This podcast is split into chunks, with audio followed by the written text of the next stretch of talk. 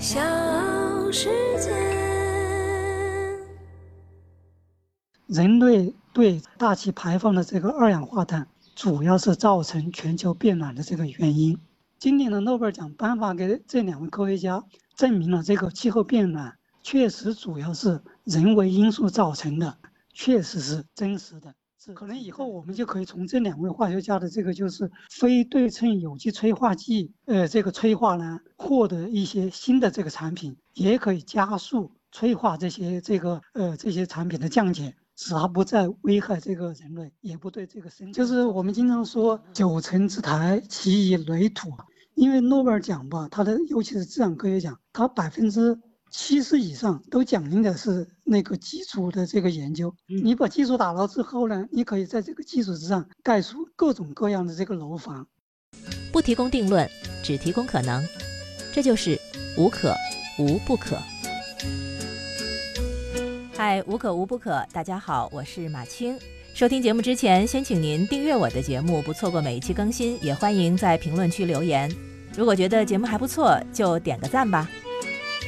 这期话题呢，我们聊一聊诺贝尔奖。二零二一年诺贝尔奖从十月四号开始陆续揭晓，生理学或医学奖、物理学奖和化学奖这三个奖项呢，被合称为诺贝尔自然科学奖。今年获奖的科学家们，他们研究的领域是什么？跟我们的生活有什么关联？我特别邀请了科技作者张田康老师来跟我们做个解读。瑞典皇家科学院当地时间五号宣布，将2021年诺贝尔物理学奖授予三名科学家，其中日裔美籍科学家真锅书郎和德国科学家克劳斯哈塞尔曼因建立地球气候的物理模型、量化其可变性并可靠的预测全球变暖的相关研究获奖。意大利科学家乔治帕里西因发现了从原子到行星尺度的物理系统中无序和波动的相互作用而获奖。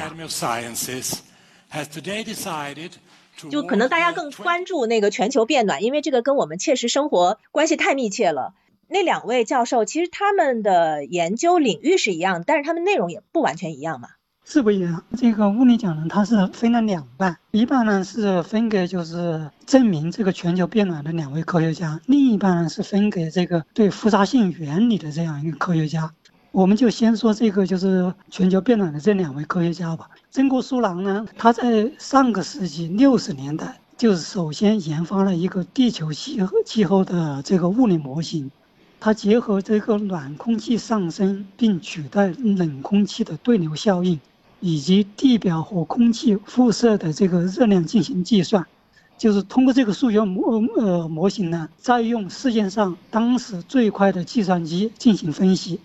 再现了从地表几千米高度与现实相似的大气温度的分布，发现了就是这个人类的对大气排放的二氧化碳啊，确实呢造成了这个就是全球的这个气候变暖。这个是真国书朗的这个这个贡献。哈塞尔曼呢是更晚一些，在上个世纪的七十年代。他也创建了一个这个呃，把天气和气候联系在一起的这个数学模型，回答了就是说，呃，气候模型在天气多变，并且混乱的情况之下，仍然可以可靠的定性定量的测定这个气候的变化，而且得出的这个结论呢，仍然是人类对呃大气排放的这个二氧化碳，主要是工业生产或者生活里，比如说汽车用的呃排放的这个二氧化碳。主要是造成全球变暖的这个原因，这就是他们两个分别的这个贡献。对，虽然现在好像一直我们都说全球气候变暖，嗯，但是曾经它是有过争议的吧？对对对，是有争议的。这个争议就是很有意思，确切的时间是二零零九年十一月二十号，国际政府间气候变化委员会，他们依赖的一个就是证明全球变暖的一个就是科学家小组，或者说科学家研究团体。是英国东安格里亚大学的气候研究中心，他们的计算机服务器里面就被那个计算机黑客盗走了数以千计的电子邮件和数据文件，然后呢，就是张贴到这个网上了。一些邮件证明世界上著名的一些权威的气候研究机构的科学家们可能涉嫌伪造或操纵这个数据，为的是证明全球变暖。当时这个这个邮件是证明他们在研究上面作假了。是呃，对，涉嫌就是伪造和操纵这个数据。这个数据一张贴出来呢，就成为这叫做气候门。所谓气候门，就是说他们造假，要把这个就是全球变暖这这个假说强加给呃全球的这个公众。让人们相信全球变暖是真的，你们必须加快行动，必须要采取行动 了。我我想起那个，就是迈克尔·克莱顿有一本科幻小说，呃，叫《恐惧状态》。那本小说它就是以。全球变暖是一个假说的为为前提的一个小说，是就为什么叫恐惧状态？他就说为什么要要搞全球变暖？他说是因为为了要制造恐慌，应该是小说先有，然后才有这个造假这这个气候门出来的。它是二零零八年出版的，那就是说在气候门出来呃出来前一年，对，这气候门证券呃证据出来前一年，那么就说在这之前就是很多人就是在质疑这个气候变暖嘛，所以这这个不足为怪。然后呢，这个气候门的这个证据出来呢，就更增添了人们对这个气候变暖这个怀疑嘛。现在这个理解呢是这样，就是说他们就得到了一个呃诺贝尔奖，呃今年诺贝尔物理奖的这个支持，它也是一个非常重要的证据。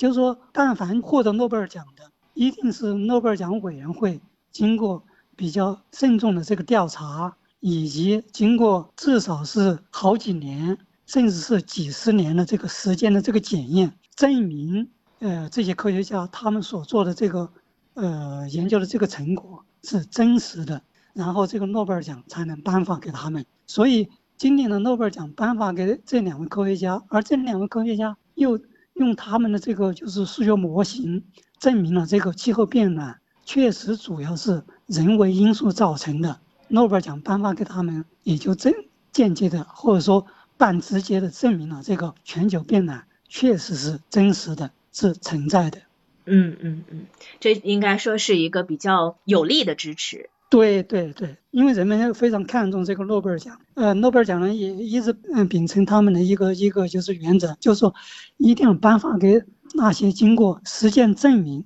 是货真价实的这个科学发明和发现，这样呢才能获得诺贝尔奖。所以说，今年的诺贝尔奖发给颁发给这两位物理学家，而这两位物理学家又证明了，就是全球变暖主要是人为因素造成的。那么，诺贝尔奖颁发给他们，也就实际上证明了，就是说这个全球变暖是有真实的这个依据的，是有科学依据的。尽管这个诺贝尔奖就是呃，它在颁发的历史上也有一些出现了，就是说也有乌龙，呃，对，也有乌龙，但是呢，它是极少极少。极少极少，你比如说那个讲的那个呃化学奖 DDT 这个发明，其实那个 DDT 的发明，嗯，它也不是说它也不是假，它是只是后来发现它可能对人类的危害性会更大，但是当时应该说它还是有一定道理的，就像塑料一样，要用发展的眼光去看这些发明。对对对，要发展辩证的眼光看，其实也不能说呃它就是。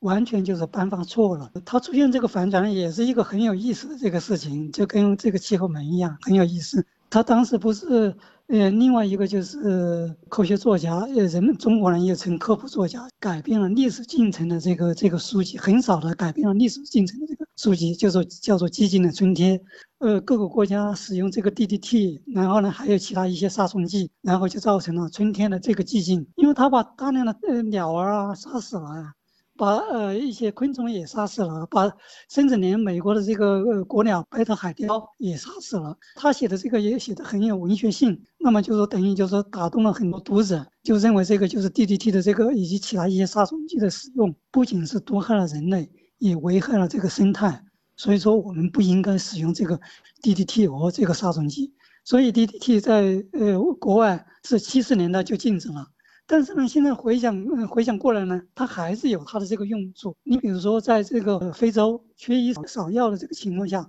用这个 DDT 来呃浸泡这个蚊帐，或者在屋内撒这个 DDT，可以有效的杀灭这个蚊子，减少这个就是疟疾的这个传播，有很大的这贡献。所以世界卫生组织呢，就是说，呃，现在是在有条件的这个情况之下，是可以使用这个 DDT 的。嗯，对，我记得讲 DDT 的这个争议的时候是讲过说，因为当时 DDT 停用之后，然后有人认为非洲的那个疟疾，后来疟疾的爆发跟这个 DDT 停用是有一定关联的，就是你没有找到合适的去灭蚊虫的那个那个那个方案，突然之间停用了，那对于有些地方来说，这个反而是一种损失。我们看待的这些科学研究，确实是不能用非黑即白、非好即坏的二元思维去看待。对对对对，是是这样，就是说它任何事物发展它都有一个过程，它都有一个过程，在这个过程当中，我们才能慢慢明白它哪些方面是好的，或者哪些方面主是主要是好的，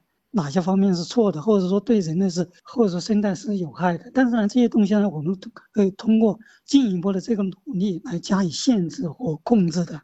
对吧？对，就是这么一个原理。而且这个才会促进科学的研究的不断前进。对对，是这样。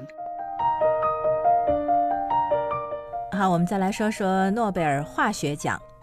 二零二一年的诺贝尔化学奖授予李斯特和麦克米伦，表彰他们开发了一种新的巧妙的分子构建工具——有机催化。催化的概念我们并不陌生，正催化剂降低反应所需的活化自由能，从而提高化学反应速率，但并不影响化学平衡。反应前后催化剂的量和质均不发生改变。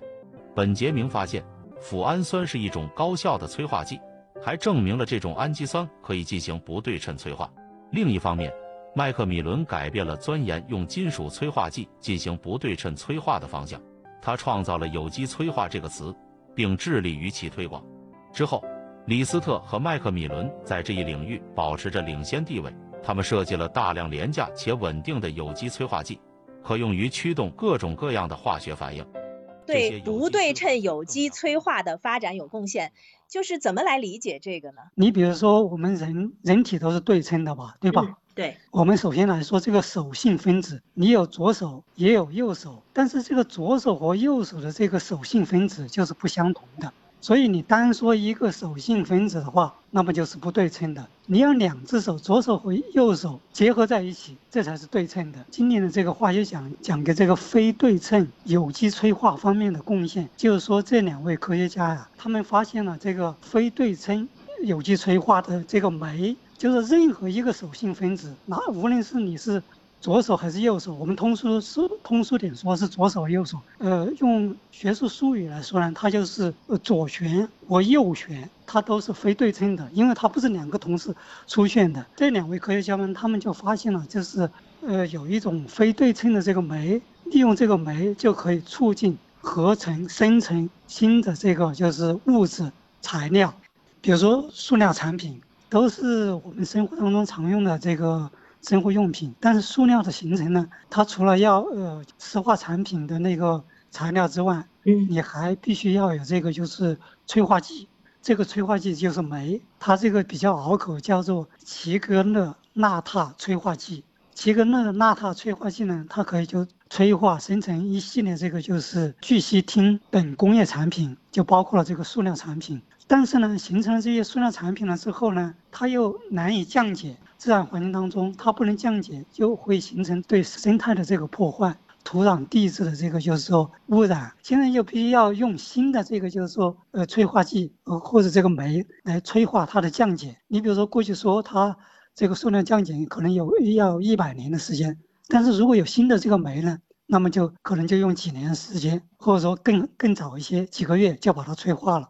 就降解了，都需要这个就是呃催化剂。可能以后我们就可以从这两位化学家的这个就是非对称有机催化剂，呃，这个催化呢，获得一些新的这个产品，就类似于这个塑料啊，还有其他一些这个新的这个产品、新的产品、新的材料，呃，或者或者说半成品，就是满足人们的这个消费的这个需求。另外呢，就是我们刚才提到的那个那个塑料。嗯，呃，比如说我们要催催化生成了新的这个产品，类似这个塑料这样产品，它要不降解怎么办呢？用这个这两位化学家的这个就是催化剂，也可以加速催化这些这个呃这些产品的降解，使它不再危害这个人类，也不对这个生态造成这个这个污染，他们的成果可能就可以达成这样的这个作用。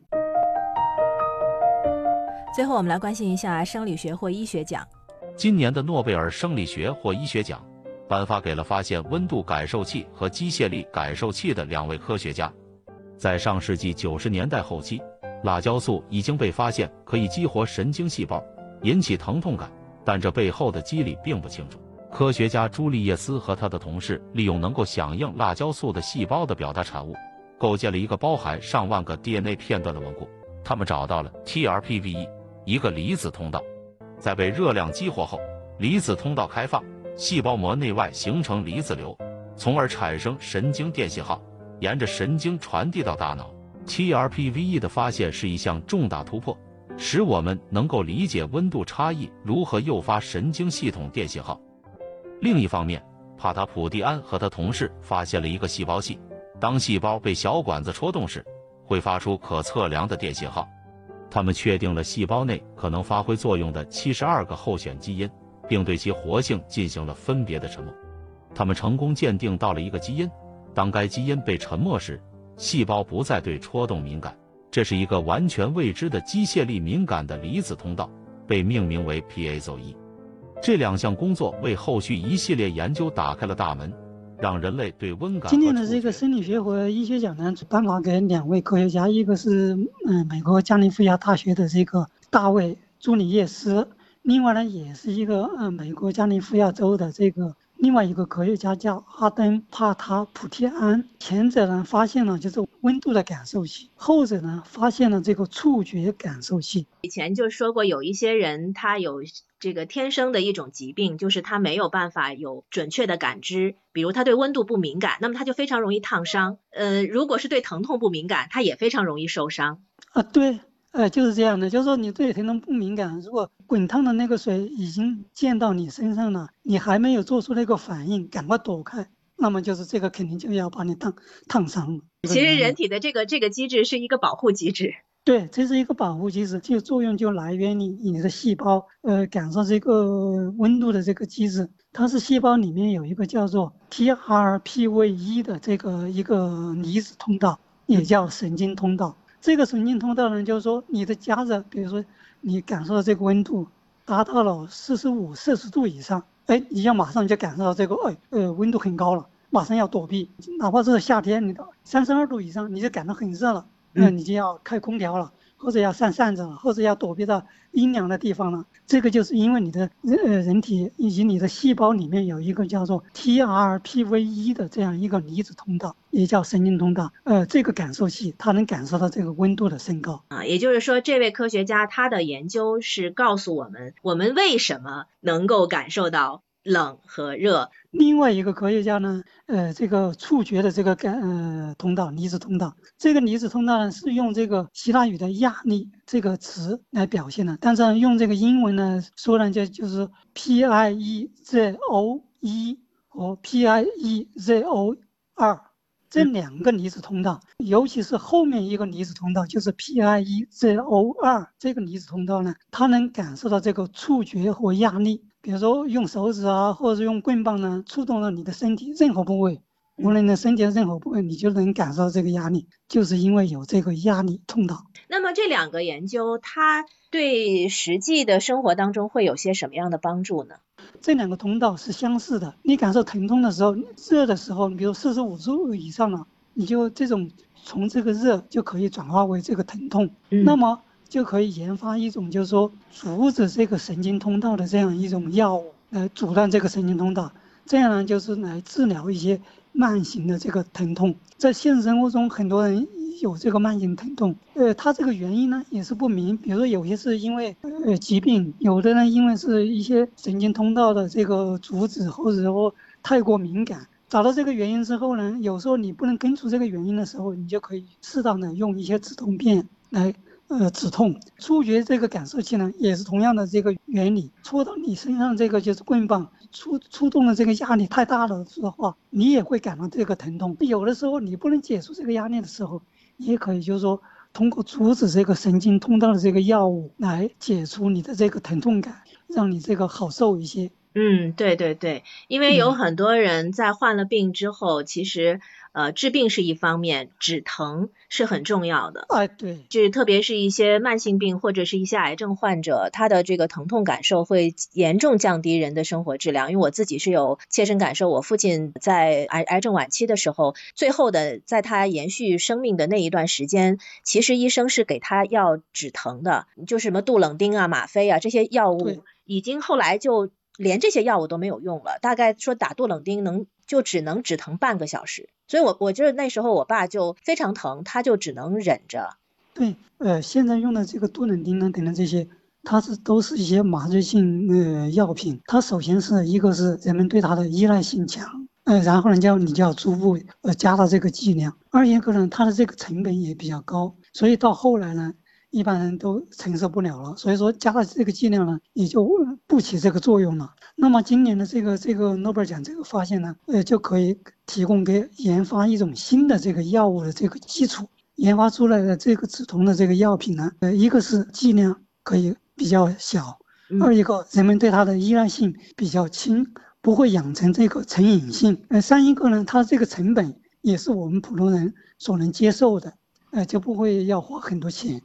所以说，当然这是未来我们的一种比较理想化的一个呃一种药物的一种一种期望。今年的诺贝尔奖的这个呃发现和发明，这奖给他们的发现和发明呢，也为研发这种新的这种呃人们可以接受的成瘾性不强的这样的一种药物呢，提供了一个科学的这个基础。对对对，我们今天去理解这些奖项，这些奖项其实他们做的很多都是一些基础研究，对，这些基础研究会给将来带来无限可能。是呀，就是我们经常说“九层之台，其以垒土”，因为诺贝尔奖吧，它的尤其是自然科学奖，它百分之七十以上都奖励的是那个基础的这个研究。你如果就像这个打地基一样，你这你把这个基础呃基础打牢，嗯你把基础打牢之后呢，你可以在这个基础之上盖出各种各样的这个楼房，对吧？没有这个基础，就不可能有后来的各种产品。